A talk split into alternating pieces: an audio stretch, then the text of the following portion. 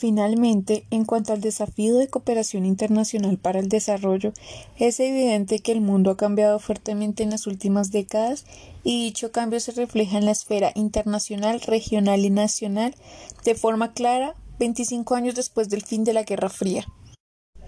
Las relaciones internacionales se han transformado en lo concerniente a la agenda, los actores y sobre todo a las interacciones de conflicto y de cooperación entre dichos actores se está frente a una progresiva sustitución de un sistema internacional clásico con fronteras y reglas de funcionamiento bastante precisas por un sistema internacional globalizado en el que se producen fenómenos parcialmente contradictorios simultáneamente globalización, regionalización, fragmentación y locación.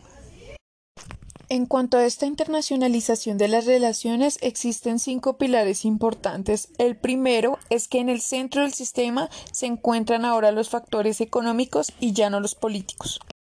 El segundo, la concepción de poder se ha transformado, así como la distribución y difusión del mismo a nivel de estados, regiones y de actores transnacionales y no gubernamentales.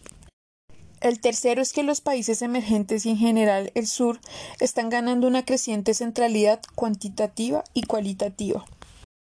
El cuarto se refiere al desarrollo, entendido ya de forma plural y no solo como crecimiento económico. Está en el centro de las preocupaciones del sistema más que antes, junto con los nuevos rostros de pobreza y desigualdad. Y el quinto, ha surgido una nueva concepción de seguridad, entendida como proceso multidimensional orientada también a las personas y no solo a las naciones, que debe prestar atención a nuevos riesgos y peligros como las nuevas formas o rostros de la violencia.